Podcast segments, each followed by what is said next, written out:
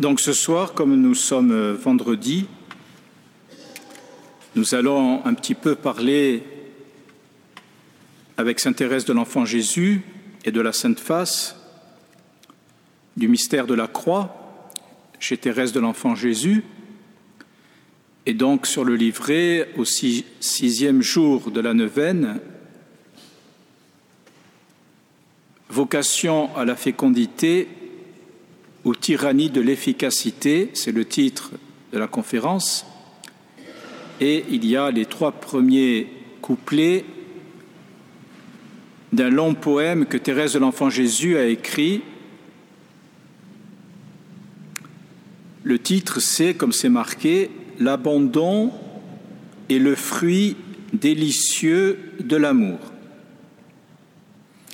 Et en fait, ce texte est un long poème au mystère de la croix. Thérèse de l'Enfant Jésus va comparer la croix à un arbre. Il est sur cette terre un arbre merveilleux, sa racine au mystère se trouve dans les cieux. Donc vous savez, Thérèse parle de l'arbre en s'enracinant dans la tradition de l'Église. Pour les pères de l'Église, la croix, c'est un arbre, et ça fait référence à l'arbre de l'Ancien Testament, l'arbre de la Genèse. Et Thérèse nous parle des racines sa racine au mystère se trouve dans les cieux. Et vous savez que, notre époque n'aime pas beaucoup les racines. On ne veut pas s'enraciner dans l'histoire chrétienne de l'Europe, pour ne rien dire de la France. Et puis on veut plus qu'il y ait de père, qu'il y ait de mère. Il y a le parent 1, le parent 2, le parent 8, le parent 9, le parent je ne sais pas quoi. Donc on ne veut plus qu'il y ait de racines. Or, la croix, précisément, pour Thérèse, elle est plantée dans le sol. Et donc le bon Dieu nous rejoint toujours dans nos racines. Les racines se trouvent dans les cieux, c'est-à-dire qu'on va au ciel en étant enraciné. C'est pour ça que Dieu s'est incarné, et c'est pour ça qu'il se donne en nourriture à l'Eucharistie. Donc l'arbre de la croix, c'est le concret de notre vie. Et vous savez que dans la Genèse, il y a l'arbre de vie. L'arbre de vie, il symbolise déjà la croix. Quand nous sommes enracinés dans le réel de notre vie, dans le réel de nos difficultés, eh bien, nous allons rejoindre Jésus Eucharistie et nous allons rejoindre le ciel. Et vous savez que Ève et Adam, ils sont sortis du jardin précisément, ils sont sortis des racines. Et Ève, elle a, elle a voulu prendre le fruit sans passer par les racines. Elle a voulu se grandir. Et à partir de là, Adam et Ève ont perdu la communion avec Dieu. Et Thérèse va dire ceci à la strophe 2, Jamais sous son ombrage rien ne saurait blesser, là, sans craindre l'orage, on peut se reposer. Donc on peut se reposer dans le mystère de la croix dans cet arbre. Vous savez que Jésus, il dit que les oiseaux du ciel font leur nid dans l'arbre. Les oiseaux du ciel qui font le nid dans l'arbre, eh bien, c'est chacun de nous, chacun de chrétiens. L'arbre de la croix nous propose un ombrage. Et vous savez que dans la, dans, la Bible et dans les temps anciens, L'arbre, c'est ce qui protège de la chaleur, parce que ça donne de l'ombre. Et donc la croix nous protège. La croix nous protège de quoi? Eh bien, la croix nous protège de l'égoïsme. Parce que quand nous avons des épreuves, quand nous avons des difficultés, c'est là que nous allons essayer d'aimer plus profondément, de persévérer dans la fidélité, dans l'amour, avec les gens avec qui nous vivons. Et quand nous rencontrons des personnes qui souffrent, c'est là aussi que nous allons essayer de les aimer plus profondément. Donc le mystère de la souffrance, le mystère de la croix, nous protège en fait de l'enfer, enfer, enfermement dans l'égoïsme. Donc la croix dans notre vie, elle est une chance, elle est une joie, elle est un salut. Parce que d'abord sur la croix, il y a Jésus. Et donc, faire son nid dans l'arbre de la croix, c'est faire son nid dans le cœur de Jésus. Vous savez, dans l'Ancien Testament, il y a des préfigurations de la croix. L'arche de Noé, par exemple, elle est faite en bois. Et alors il y a la tempête sur le monde entier, le déluge du péché, et seul le bois de Noé, le bois de la croix va flotter, va tenir le cap, va permettre à Noé de sauver l'humanité. Et l'arche de Noé, qui préfigure la croix, qui préfigure l'Église, il y a une entrée. Et quand vous allez voir dans la Bible où est-ce qu'est l'entrée de l'arche de Noé, elle est sur le côté, sur le côté. Et Jésus, sur la croix précisément, il a une ouverture sur le côté. Et donc quand nous rentrons dans le mystère de la croix et que nous rentrons dans le mystère du cœur de Jésus, sur le côté ouvert de Jésus, nous sommes comme cet oiseau qui est revenu sur l'arche de Noé, la colombe, la colombe, avec, avec le rameau d'olivier. C'était le seul arbre qui dépassait après le déluge. Et l'olivier, c'est l'arbre de la croix. Et nous, nous sommes la colombe qui rentrons dans l'arche par le côté, par le cœur de Jésus. Et nous sommes sauvés. C'est pour ça que Jésus choisit des pêcheurs qui ont des barques. Ça symbolise aussi l'arche de Noé. Et donc, quand nous rentrons dans le mystère de l'amour, dans la souffrance, quand nous rentrons dans, l'arche qui est le cœur de Jésus, nous sommes protégés. Nous sommes protégés d'une vie trop petite, d'une vie au rabais, d'une vie d'égoïste, d'une vie enfermée sur soi-même. Nous sommes là pour la grande vie. Et Thérèse va dire à la strophe 3, de cet arbre ineffable, l'amour, voilà le nom, l'amour. Pas l'amour égoïste qui prend, mais l'amour oblatif qui se donne, qui reçoit le Christ et qui le donne là où nous sommes. Et Thérèse va dire ceci, son fruit délectable s'appelle l'abandon, l'abandon. Alors l'abandon, c'est quoi? L'abandon, c'est pas la démission, c'est-à-dire je m'abandonne, je me laisse vivre, je fais plus rien. Non, l'abandon, ça veut dire je me laisse porter par Jésus et je me laisse entraîner par l'Esprit Saint. De même que l'arche de Noé, elle est conduite par le vent, par le souffle, de même que la barque des apôtres est conduite par le vent, par le souffle, eh bien moi, je suis conduit, je suis guidé par l'Esprit Saint, et je vais là où l'Esprit Saint me guide. Et l'Esprit Saint, il me, il me donne toujours un amour oblatif, où je vais me donner aux autres, et non pas un amour captatif, où je vais essayer de prendre les autres, de les manipuler. Et donc cet arbre il a un fruit. Et ce fruit, c'est Jésus. Jésus Eucharistie, que nous mangeons à l'Eucharistie. Et donc quand je mange le fruit de cet arbre, cet arbre, il me donne la vie, il me donne l'amour oblatif, l'amour eucharistique du cœur de Jésus. Strophe 4. Ce fruit, dès cette vie, me donne le bonheur, mon âme est réjouie par sa divine odeur.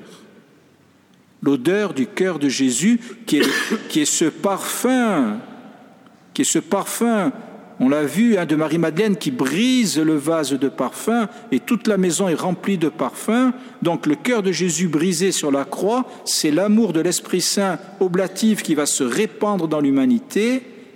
Et quand nous persévérons dans notre vie dans le mystère de la croix, notre cœur aussi va être brisé, mais il va être brisé aussi et rempli de ce parfum de l'Esprit Saint, et nous allons trouver le vrai bonheur.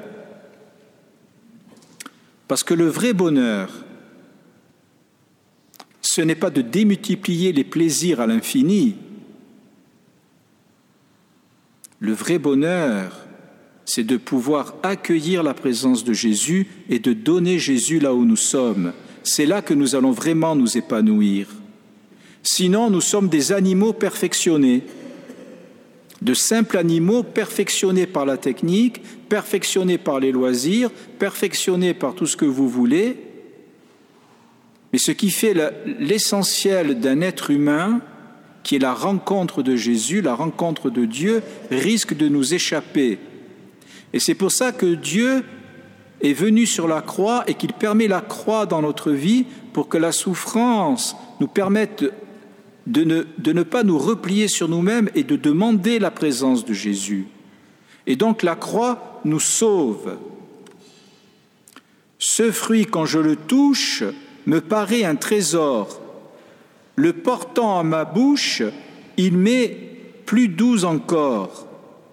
Il me donne en ce monde un océan de paix, un océan de paix. En cette paix profonde, je repose à jamais. Thérèse parle de la, de la, de la croix qui nous donne la paix. Vous savez, le monde et nous-mêmes, nous cherchons souvent la sécurité la sécurité sociale. Nous pensons que quand, nous sommes en sécurité, on sait quel temps il va faire demain, on sait qu'on va échapper à telle maladie, on sait qu'on a tout ce qu'il faut, toutes les assurances, toutes les cartes, tout ce qu'il faut, on est en sécurité, on pense que c'est la paix. Mais la paix, c'est pas ça, ça c'est la sécurité. Et Jésus, il a dit, je ne vous donne pas la sécurité, je n'ai pas la sécurité sociale, moi. Hein. Je ne vous donne pas ma paix comme le monde donne la paix. Jésus donne la paix des profondeurs. Et vous savez, Saint Jean, il dit que Jésus, quand il meurt sur la croix, il incline la tête et il remet le souffle, il remet l'esprit. En fait, Jésus, il meurt sur la croix, mais Saint Jean décrit la mort de Jésus comme un endormissement. Quand on meurt, on émet le dernier souffle et la tête tombe. Par contre, quand on s'endort, on émet le dernier souffle de la veille, la tête tombe. Non, pardon. La tête tombe, on émet le dernier souffle de la veille et on rentre dans la respiration du sommeil. Donc Jésus qui incline la tête et qui rend le souffle, il s'endort sur la croix. Et vous savez, Adam, il s'est endormi aussi. Et puis Adam, il y a Ève qui est sortie de son cœur. Et Jésus, il y a le sang, du, le sang de l'Eucharistie, il y a l'eau du baptême qui est sortie de son cœur. Donc Jésus, sur la croix, il s'endort dans la paix, et du profond de sa paix va naître l'Église, va naître Marie Immaculée. Ça veut dire que Jésus, il est dans la paix de l'amour. Jésus, il n'est pas dans la sécurité de l'égoïsme, il est dans la paix parce qu'il a accompli totalement sa vie. Il a vécu pour son Père et pour ses frères et sœurs. Et donc il s'endort dans la paix. Il s'endort dans la paix. Et Thérèse de l'enfant Jésus, elle a vécu au maximum l'amour de Jésus, Elle a vécu au maximum l'amour des autres et ça, ça l'a pas mis dans la sécurité. Parce que quand je me mets à aimer Jésus, quand je me mets à me laisser entraîner par l'Esprit Saint, quand je me mets à aimer les autres dans la difficulté, je vais perdre les sécurités. Mais je vais être dans la paix, la paix des profondeurs. Et vous savez, la paix chrétienne, on la reconnaît à ça. Je suis dans les difficultés, je suis dans les épreuves, mais dans le fond de mon cœur, je suis dans la paix. Et ça, c'est la paix chrétienne, ce n'est pas la sécurité. Seul l'abandon me livre en tes bras, ô Jésus, c'est lui qui me fait vivre de la vie des élus. Et donc Thérèse de l'Enfant Jésus, en suivant Jésus, elle est comme une épouse qui s'endort sur le cœur de Jésus, sur le cœur de l'époux. Et les bras de la croix, ça devient les bras de Jésus. Ça devient les bras de Jésus. Et vous savez, Jésus sur la croix, il ne fait plus rien, parce que ses mains sont clouées. Il ne va plus nulle part, parce que ses pieds sont cloués. Alors Jésus, il n'est pas dans l'efficacité. Jésus, il n'est pas dans l'efficacité. Le monde et nous-mêmes, nous cherchons l'efficacité, être efficace, être au top, les meilleurs diplômes, le meilleur boulot, les meilleures performances. Et on pense que notre vie réussit quand on est efficace. Mais malheureusement, on le voit, quand les gens ne sont pas efficaces, ils sont rejetés. C'est le risque. Tu es handicapé, tu n'es pas efficace. Tu es trop vieux, tu n'es pas efficace. Tu n'as pas eu de diplôme, tu n'es pas assez efficace. Et là, l'amour n'y est plus. L'amour n'y est plus. Mais ce qui sauve le monde, ce n'est pas l'efficacité, c'est la fécondité. Et Jésus, sur la croix, précisément, il n'est pas dans l'efficacité, il est dans la fécondité de l'amour parce qu'il se donne. Et Ève, elle a cherché l'efficacité. Parce qu'elle a pris le, fruit non pas de vie, de l'arbre de vie, mais de la connaissance du bien et du mal. C'est-à-dire, nous allons décider par nous-mêmes le bien et le mal, nous allons sortir du jardin pour être efficaces, nous allons construire notre vie par nous-mêmes. Et à partir de là, c'est la catastrophe. Et donc, le mystère de la croix, c'est quand je perds des efficacités dans ma vie, parce que j'ai telle épreuve, telle difficulté. Mais si je vis cela avec Jésus, ça va me redonner la fécondité, parce que ça va me redonner la gratuité de l'amour.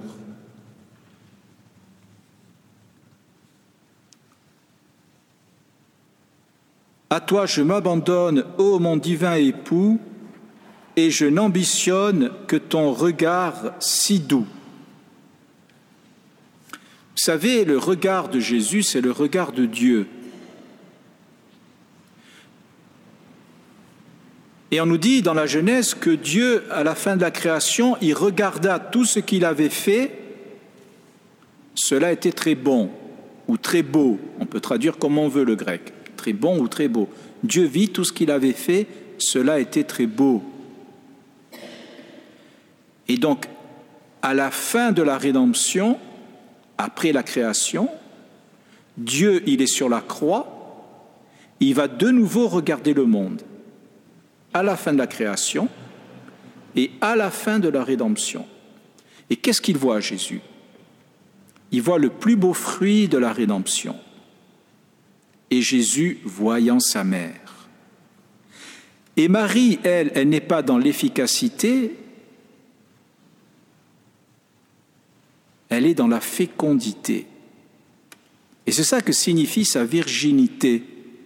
Normalement, Marie n'aurait pas dû être efficace parce qu'elle elle ne devait pas connaître d'homme pour enfanter. Elle n'est pas Ève qui veut prendre. Et donc elle a accueilli l'Esprit Saint, elle a accueilli Jésus. Et le mystère de la croix qui semble un échec, qui n'est pas efficace, ça devient une fécondité cachée. parce que c'est l'amour qui se donne et qui va transformer le monde de l'intérieur par le pardon de Dieu. Père, pardonne-leur. Et donc Thérèse de l'Enfant Jésus, dans ses difficultés psychologiques, dans ses difficultés de, santé, dans ses difficultés de relations communautaires, dans sa tuberculose, ça a été la croix. Elle a perdu l'efficacité. Thérèse, on voulait l'envoyer en mission au Vietnam, mais elle ne pouvait pas, parce qu'elle n'avait pas une bonne santé, pas d'efficacité. Mais elle s'est donnée dans l'amour, un amour qui est devenu non pas efficace, mais qui est devenu fécond, qui est devenu un amour virginal, comme Marie au pied de la croix. Et c'est pour ça que Thérèse de l'Enfant Jésus, elle est devenue patronne des missions, avec Saint François Xavier qui est allé, lui, jusqu'en Chine et au Japon. Alors qu'elle, Thérèse, elle n'a pas quitté son Carmel. Donc ce qu'il y a de plus important dans l'Église, c'est pas Saint Pierre, c'est pas d'abord le pape, c'est pas d'abord l'homme qui fait des choses dans l'extériorité, dans l'efficacité. C'est d'abord le mystère marial de l'Église. Marie, l'Église comme une épouse qui accueille Jésus dans la souffrance, dans le mystère de la croix, et qui va être fécondée par la présence de Jésus. Et donc dans notre vie, c'est pareil. Ce n'est pas d'abord l'extériorité, ce n'est pas d'abord l'efficacité qui compte. C'est l'intériorité cachée, c'est la fécondité cachée de l'amour, de recevoir le fruit de la croix, de recevoir Jésus. Et tout ça, c'est caché. Et vous savez que l'esprit du monde n'aime pas ce qui est caché. On veut les apparences de l'idole et non pas l'icône qui a une beauté cachée. Et ça, c'est le regard de Jésus qui voit cela, qui voit qu'est-ce qu'il y a au fond de ton cœur. Jésus ne regarde pas mon efficacité, il regarde la qualité de mon amour. Est-ce que mon amour est pur, comme ce vase de parfum, comme ce parfum de nard pur que Marie-Madeleine a, a, brisé sur les pieds de Jésus, le nard pur du cœur de Jésus brisé sur la croix, le nard pur du cœur de Thérèse de l'enfant Jésus brisé dans son Carmel, le nard pur de mon cœur brisé dans ma vie. C'est ça qui féconde le monde. Et donc Thérèse est heureuse. Moi, je veux te sourire, m'endormant sur ton cœur. Je veux encore redire que je t'aime, Seigneur, le sourire de Marie, le sourire de Thérèse. Nous l'avons vu. Dans l'Ancien Testament, il y a le ricanement. Les pharisiens, dans le Nouveau Testament, ils ricanent auprès de Jésus. Et le démon, il ricane. Le ricanement, on l'a vu, c'est celui qui a perdu la joie. C'est le rire de celui qui a perdu la joie du cœur. Et ceux qui ont perdu la joie du cœur, pour eux, la vie est un dû. La vie est un dû. On me doit la vie, on me doit tout. Les droits de l'homme. Bon. Les droits de l'homme. La vie est un dû. Vous savez, c'est Job. Job, Job, le Seigneur a donné, le Seigneur a repris, béni soit le Seigneur. Qu'est-ce que ça veut dire? Est-ce que ça veut dire que Job, il s'écrase devant Dieu? Pas du tout. Parce que Job, il dit ça à la fin du livre de Job. Mais du début à la fin du livre de Job, il crie contre Dieu. Est-ce que nous crions, nous, vers Dieu? Il faut crier vers Dieu. Qu'est-ce qu'il a fait, Jésus, à Gethsemane? Il a crié vers son Père. Qu'est-ce qu'il a fait à la croix? Il a crié vers son Père.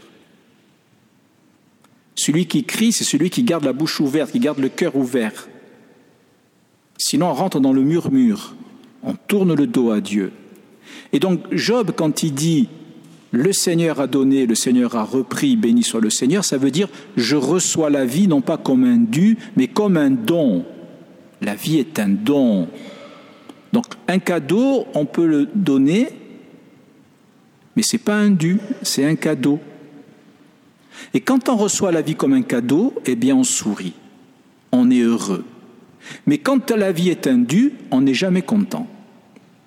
Parce qu'on croit que tout est un dû. Et on n'est pas capable de s'extasier devant les petites choses. Jésus il dit regardez les oiseaux du ciel, regardez les fleurs des champs. Est-ce qu'on regarde encore les oiseaux et les fleurs? On n'est plus dans la gratuité. Et donc, Thérèse, elle vit la vie comme un don de Jésus et non pas comme un dû. Et donc, elle n'est pas, pas dans le murmure, elle est dans le cri. Et elle n'est pas dans le ricanement, elle est dans le sourire. Le sourire vers Jésus. Moi, je veux te sourire. Comme la pâquerette au calice vermeil, moi, petite fleurette, je m'en trouve au soleil. Donc Thérèse est heureuse. Le sourire, c'est l'ouverture des lèvres, qui est l'ouverture du cœur. Et Thérèse se compare à une fleur qui s'ouvre au soleil. Et ce soleil, c'est Jésus. Mais vous voyez, la pâquerette, elle a un cœur, un calice vermeil. Vermeil, c'est la couleur du sang. Ça veut dire que Thérèse, elle donne son cœur à Jésus, elle donne son sang à Jésus. Et le calice, c'est l'Eucharistie que nous allons vivre. Et donc la fleur, c'est Jésus qui donne son sang à travers le calice. Et donc nous voyons que pour Thérèse, la vie avec Jésus, c'est d'abord un amour. Et donc le cœur de Thérèse redevient un paradis un paradis où il y a des fleurs. Et la vie redevient un paradis. Thérèse re-rentre dans le paradis à travers l'arbre de vie, à travers l'arbre de la croix. Mon doux soleil de vie, ô mon aimable roi, mon doux soleil, c'est ta divine hostie, petite comme moi. Donc Jésus se fait petit comme nous, souffrant comme nous, pour transformer le péché en amour. Qu'est-ce qu'il fait Jésus à l'Eucharistie? Jésus, il est livré, il est trahi par Judas, parce que Judas a pris Jésus en haine, et il va être condamné à mort par les scribes et les pharisiens qui ont pris Jésus en haine. Et qu'est-ce qu'il dit Jésus? Ma vie, nul ne la prend, c'est moi qui la donne. Ça veut dire que Jésus va transformer un acte de haine en un acte d'amour. Ma vie, nul ne la prend, c'est moi qui la donne. Ça, c'est la première transformation. Deuxième transformation, prenez et mangez, ceci est mon corps il transforme le pain et le vin, il change le pain et le vin en son corps et en son sang. Deuxième transformation. Et quand nous communions au corps et au sang du Christ, il y a une troisième transformation. Jésus va transformer notre cœur de l'intérieur pour que tout ce qui est dans ma vie ricanement, tout ce qui est amertume, tout ce qui est la vie est indue, tout ce qui est haine dans ma vie va être, tout ce qui est égoïsme dans ma vie, amour captatif dans ma vie va être transformé de l'intérieur par la présence de Jésus. Et donc Jésus rentre dans la petitesse de ma vie, dans les souffrances de ma vie, et les transforme de l'intérieur par l'hostie. Mon doux soleil de vie, ô mon aimable roi, c'est ta divine hostie, petite comme moi. De sa céleste flamme, le rayon lumineux, le, lumineux rayon fait naître dans mon âme le parfait abandon. Toutes les créatures peuvent me délaisser, je saurai sans murmure près de toi mon passé. Donc Thérèse n'est pas dans le murmure. Le murmure, c'est celui qui tourne le dos à Dieu et qui rouspète. Et donc, quand Thérèse est dans les, dans les épreuves, que les autres ne l'aiment pas, elle va pas se mettre à murmurer, à faire la tête devant le bon Dieu, devant Jésus. Elle va trouver que c'est l'occasion d'être davantage aimée par Jésus. quand les autres me délaissent, quand les autres ne m'aiment pas, plutôt que de murmurer, je vais crier vers Jésus et Jésus va m'aimer plus profondément que n'importe quelle personne. Donc les épreuves que j'ai de relations dans le couple, dans la famille, au travail, en communauté, que je ne suis pas assez aimé, eh bien ça devient pour moi un lieu, une chance pour être davantage aimé par Jésus. Parce que précisément Jésus sur la croix, lui, il est rejeté par tout le monde, mais sauf par son Père qui va le ressusciter.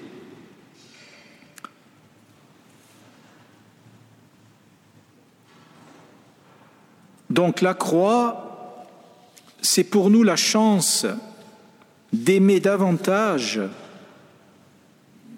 et d'être davantage aimé par Jésus, de rentrer plus profondément dans le cœur de Jésus. Non, rien ne m'inquiète, rien ne peut me troubler, plus haut que l'alouette, mon âme s'est volée. Au-dessus des nuages, le ciel est toujours bleu, on touche les rivages où règne le bon Dieu. Donc Thérèse a dit des fois, quand je prie, ou dans ma vie, il y a comme des nuages. Je vois plus le ciel. Et c'est vrai que dans notre vie, des fois, il y a des nuages. On a l'impression que Jésus nous a abandonnés, on ne voit plus le ciel. Mais Thérèse dit ceci. Thérèse, elle n'a pas pris l'avion, il n'y avait pas, d'avion à l'époque. Et quand on prend l'avion et qu'on va au-dessus des nuages, eh bien, on s'aperçoit que le ciel, il est bleu. Donc c'est pas parce que dans ma vie il y a des nuages que le bon Dieu il n'est pas là. Et ça c'est la foi. Et Thérèse, elle vit de la foi. Et vous savez que la foi, c'est obscur, parce que ça nous parle de Dieu. Et Dieu, il est très grand, il est très lumineux. Donc la présence de Dieu, elle nous éblouit. Et donc la foi, il y a toujours une obscurité, il y a toujours un mystère. Ce n'est pas toujours les évidences, la foi. Et dans ma vie, il n'y a pas toujours des évidences. C'est obscur. Je ne sais pas trop où je vais, je ne sais pas trop ce qu'il faut faire. Mais la foi, elle me donne un contact très profond avec Jésus. Et, donne, et donc elle me donne une certitude, elle me donne une paix. Par exemple, je ne peux pas vous prouver que Jésus est ressuscité. Je ne peux pas vous le prouver. Pourtant, j'en suis certain. La foi, elle me fait pénétrer dans un mystère, mais en même temps, c'est une certitude. Et donc, la paix de la croix, c'est la paix de la foi. Au-dessus des nuages, le ciel est toujours bleu, on touche les rivages où règne le bon Dieu. Donc la foi, dans mes épreuves, dans mes difficultés, muni à Jésus, me permet d'être aimé davantage de Jésus, me permet moi-même d'aimer plus profondément les autres, et donc je vais trouver une paix et je vais trouver une union avec Jésus et donc une union à Dieu. Et ça veut dire que dans la croix, le ciel est déjà commencé. L'éternité est déjà commencée. Parce que le ciel, c'est pas cette vie-là qui durera toujours. La vie, c'est la présence de Dieu en nous pour toujours. Et donc la croix dans ma vie, à travers Jésus, à travers les cœurs de Jésus et de Marie, me donne déjà le ciel. J'attends en paix la gloire du céleste séjour, car je trouve au ciboire le doux fruit de l'amour. Donc à chaque Eucharistie, frères et sœurs, c'est le mystère de la croix qui nous est donné. L'autel, c'est la croix. Par les mains du prêtre, Jésus est offert, il meurt et ressuscite. Et par le bois de la croix nous est donné le nouveau fruit qui est l'Eucharistie, qui transforme notre cœur captatif en cœur oblatif de l'intérieur Et là, nous rentrons profondément dans le mystère de Jésus ressuscité, nous rentrons auprès de son Père, nous rentrons dans l'Esprit Saint, nous rentrons dans le paradis, dans le jardin de l'arbre de vie, et la vie éternelle est déjà commencée. Amen.